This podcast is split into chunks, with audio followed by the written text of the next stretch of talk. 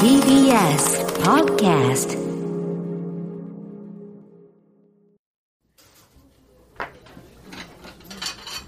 さくちゃんと知り合って別にその人のさ、肩書きとか、あとなんだろう、属性とかっていうので、どうしても、じゃあこういうタイプの人とか、じゃあこういう人って思っちゃうけど、なんとなくふわっと知り合ったことによって、シングルマザーのことも後から知ったし、お菓子やってたことも多分、まあ本を読めばわかるから、そこ、本では知ってたけど、なんかそんなに本読んでこの人そういう人だって思ってなかったっていうかさ、ああ、そういえば、みたいなこと。でも最初から、シングルマザーです。お菓子をやってましたとかっていうと、多分、思うイメージ像って変わるよね。そうかもしれないね。人に対して。そういえば忘れてたお菓子屋さんだってことみたいなことね。なよくある100回ぐらい聞いてるもんね。さくちゃん、えっと、最初は何屋さんだったもういいよってもういいよ、そう。もうもうその話は忘れてくれよ。なるもんね。そうね。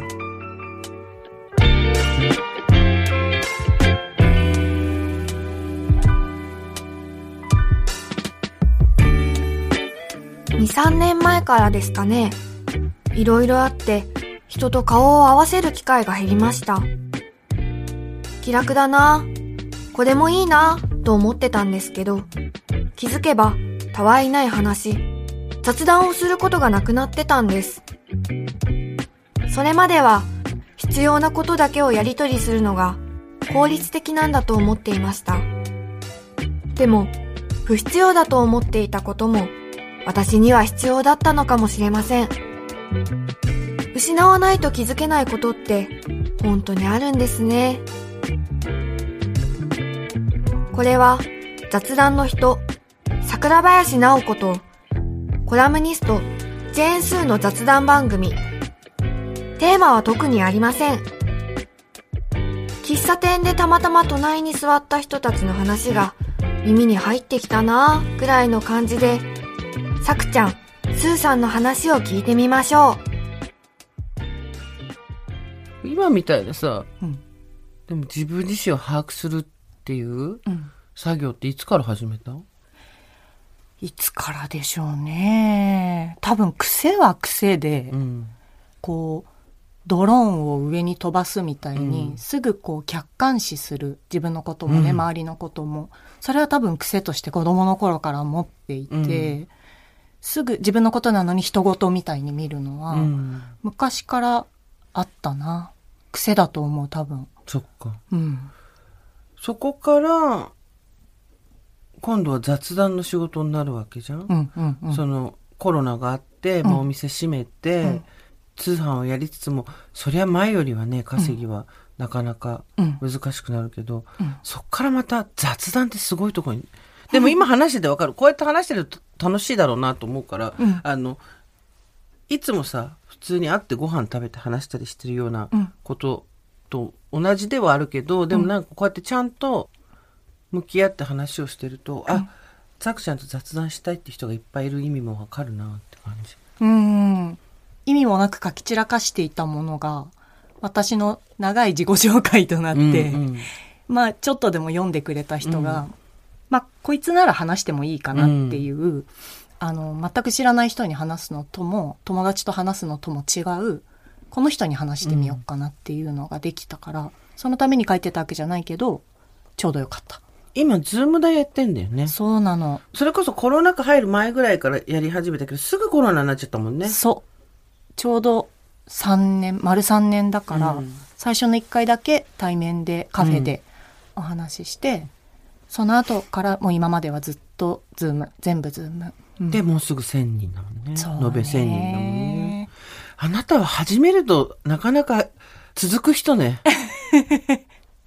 始めるときに続けることがしたいって思ってて、継続みたいなものが結構私のかっこいいの中に、うん。何かを始めることよりも継続してることの方がかっこいいって思うところがあって、うん。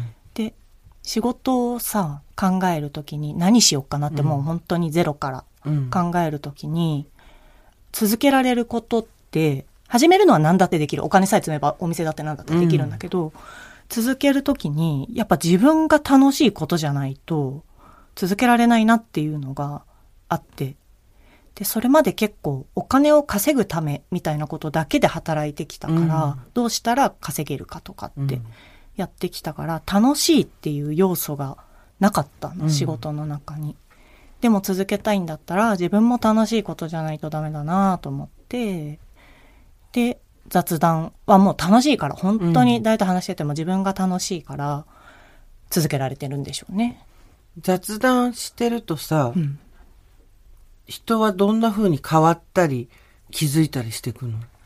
周りの人にも話せないっていうようなことを話してくるの？それとも普通の話をするの、本当にね、みんな本当に一人ずつ違うんだけど、友達にも話しづらいってことを話す人もいるし、転職したいけどどうしようかなみたいな相談みたいな人もいるし、もう本当にみんなそれぞれなんだけど、それは多分私が雑談って名前をつけたからだと思うんだけうんうんうんど、お悩み相談って言ってたら、もし私が看板を、多分分かりやすい悩みを持ってみんな来てくれると思うんだけど、そうだよね。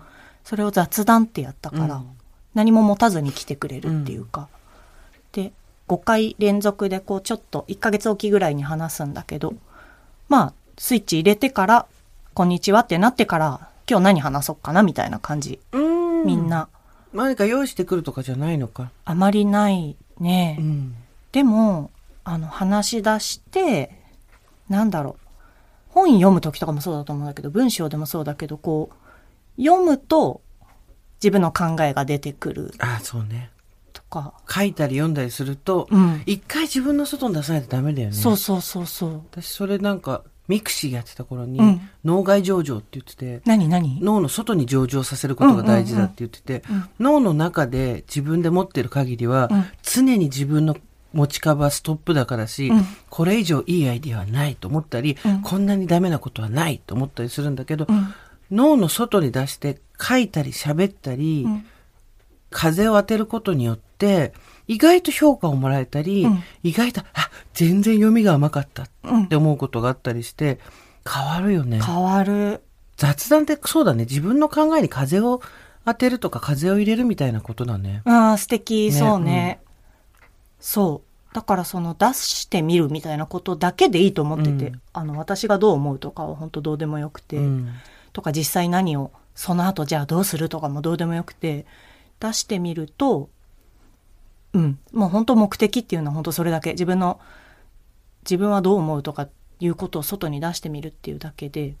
で一人で考えすぎちゃう人もうん。本当にさっき言ったように半数しかしないんだよね。もう自分のお気に入りのところを触り続けるっていう耳かが痛い。耳が痛くて、もげて取れそう。もげると取れる同じだ。もげ、耳が痛くてもげそう。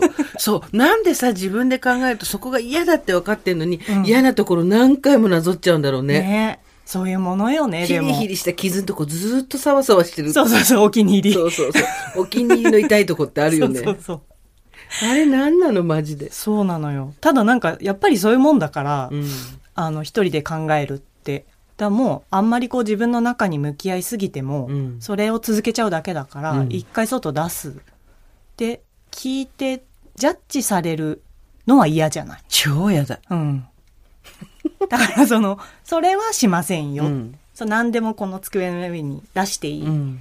から、それで、まあ、出したものを自分で眺めるっていう感じかな。だから喋る人が勝手にどんどん進んでいくっていうか。うんあの人と話すの嫌だなとかさ、んあの人ちょっと苦手だなって人って大体こっちの言ったことすぐジャッジする人なんだよね。そうだね。うんジャッジするか、全く感想なんか渡してやるかっていう人がどっちかだな。うん。っていう態度を取る人。つまり何でも褒めたり、うん何でも、それはそれはみたいなうんうんうんうん定型文で返してこられた、いいってなる。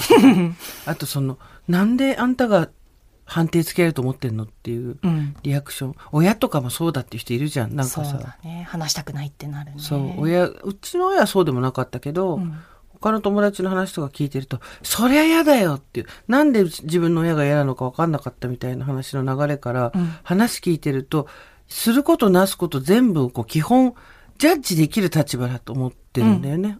親の方が、うんそれでジャッジしてくるから、嫌だっていう。話したくないよね。うんだそれが例えば親なんかがそうだとさ、人に話すのって怖いことってなっちゃうじゃない。うんうんだからその安心して話しても平気な場所っていうのが意外と少ないんだよね。確かにね、うんしかもこの環境で内容のない話をする機会も減ってるから、うん。ますますだね。そう。そうなのよね。うんあとはなんかこう会話が上手な人でも、うん自分の引き出し開けて自分の知ってることをどんどんどんどん出してくることを会話だと思ってる人もいて、うんそうするとこう、どんなに2時間話しても聞いてもらったなっていう感じはしないんだよね。ああ、確かに。うん。言葉は、うん。こう、ずっと往復してるけどねそうそうそうそう。だからなんか意外とその経験ってないよね、と思ってて。うん。会話の話今超面白いね。うん。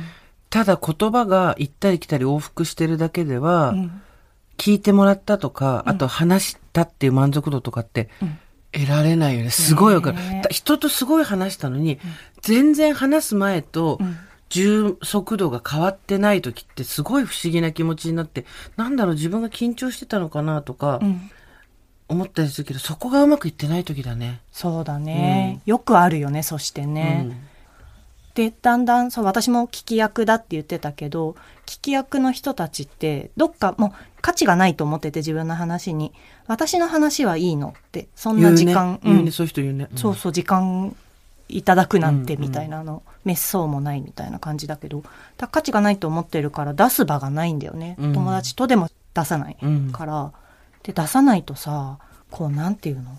やっぱり、ちょっと、ドロドロしてくるっていうか、うんうん出したことないから、自分でもわからないみたいになっちゃう。してくるしね。そうそうそう。で、やっぱり出した方がいいよって思って、うんだ結構その募集の要項みたいなところに初めから書いてるのが、友達とおしゃべりはたくさんしてても、普段聞き役の人、お前の話はいつするんだっていうのを、うん。書いている。で、実際やっぱお金払ってうん話すのはうん気兼ねなく話せる。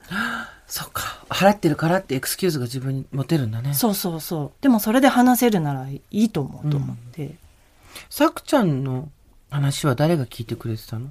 今までは。今まで？うんで、私でもほら、お友達と、あの、私そんな引っ込み思案ではないから、自分の話結構全然できるんだよね。それは昔から？そこはいや、30過ぎてそうやって友達ができてからうんだと思う。30過ぎてからのあれが大きいんだね。何があったんだろうね、30過ぎてね。ね。それとも蓄積でこう、コップの水がちょうどそこで溢れたのか。いやー、さっきのさ、その、なんだ、自分の選択肢があると思ってなかったとか、はい。はい。えー未来にいいものが待ってると思えなかったみたいなのが若い時の考えだとして、今もなくはないんだよ、それが。なくはないんだけど、そっから、うーん、自分で選べるみたいな、その会社を辞めて自分で稼ぎ方を選ぶとか、誰と付き合うか選ぶとか、なんか、それがちょっとずつできるようになって、実際にしたから、うん。多分大丈夫になっただけだと思う。同じ場所にいたら年齢だけ重ねてもできてなかったと思場所変えたからってことう。か。んでも場所変えた理由っていうのは、より良いところへっていうよりは選択肢がもうこれしかないっていううんチョイスだったんだもんね。初めはうね、ん。そこが大河の一滴でしょ、だって。うん。うん。だから、その泥の中から、うん。突然綺麗な水にはいけなかったんだけど、うんうんうん一発の選択ではできないけど、うんでちょっとずつちょっとずつだと思うな。その、そう、さくちゃんとさ、いつも、その話するんだよね。泥？泥、泥話はすごいするんだよね、私たちね。あー、なんで泥に？で、なんかさ、その、さくちゃんと話してて、本当そうだよなってさ、特に2022年うん。に思ったのは、んそこに行ったら良くないことは分かってるのに、でも、そこの居心地の良さっていうのを手放せないっていう、うん。ことで、泥から、その、いい泥もあるのかもしれないけど、タラソテラピーってさ。ソテラピでもそうじゃなくて、なんて言うんだろうな。まあ、ハマってしまうという意味での泥沼みたいなところー。うん。から抜け出せないんだろうねっていうこといっぱいあったよね。あったね。だから周りが出ておいでよって言ってるけど、いや、意外と本人居心地いいんじゃないかっていうね。だけどそこにいる限り本人が欲しいものが手に入らないのは本人も多分分かってんだよね。んそう、なんかさ、うんこの間本出した時にさ、お疲れ今日の私っていうのを出した時に、うん。さくちゃんの書いてたことを引用させてもらった項があったじゃない、うんありがと。う。で、諦めの呪いを許可で解く方法。そうだね。そうそうそうだ。私もわかんなかった、今。今なんで私ちょっとそこに間開けたのか分かんないすっ。ごい溜めたね。諦めの呪い。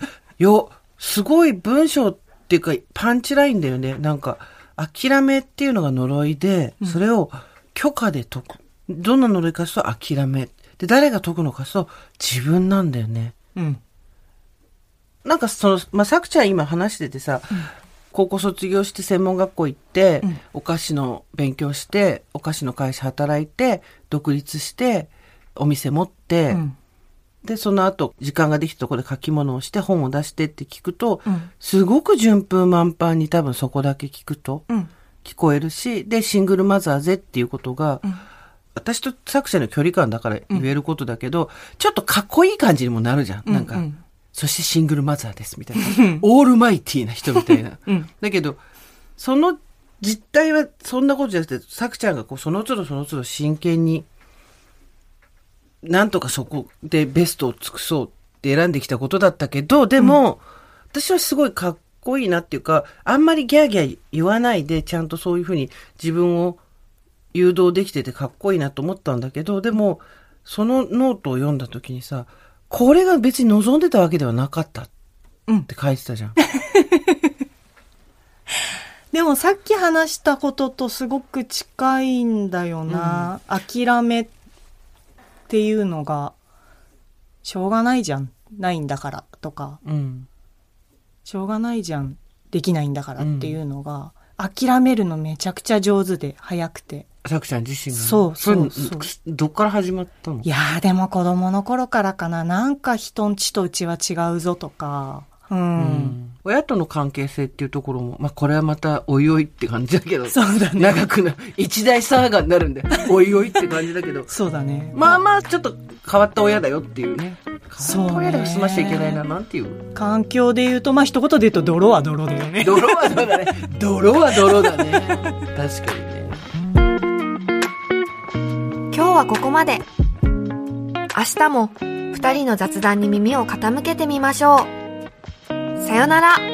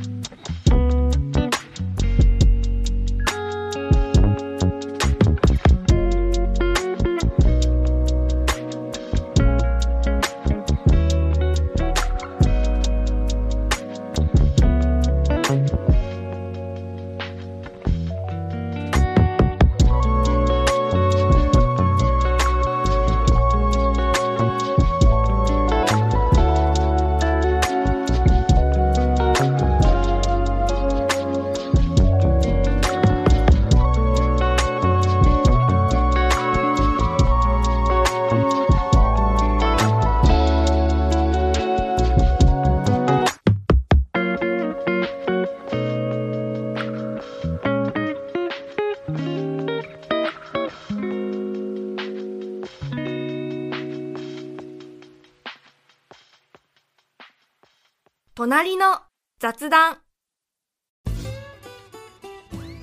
パンサー向かいのフラット。木曜日のパートナーを担当する横澤夏子です。バタバタする朝をワクワクする朝に変えられるように頑張ります。パンサー向かいのフラットは月曜から木曜朝8時30分から。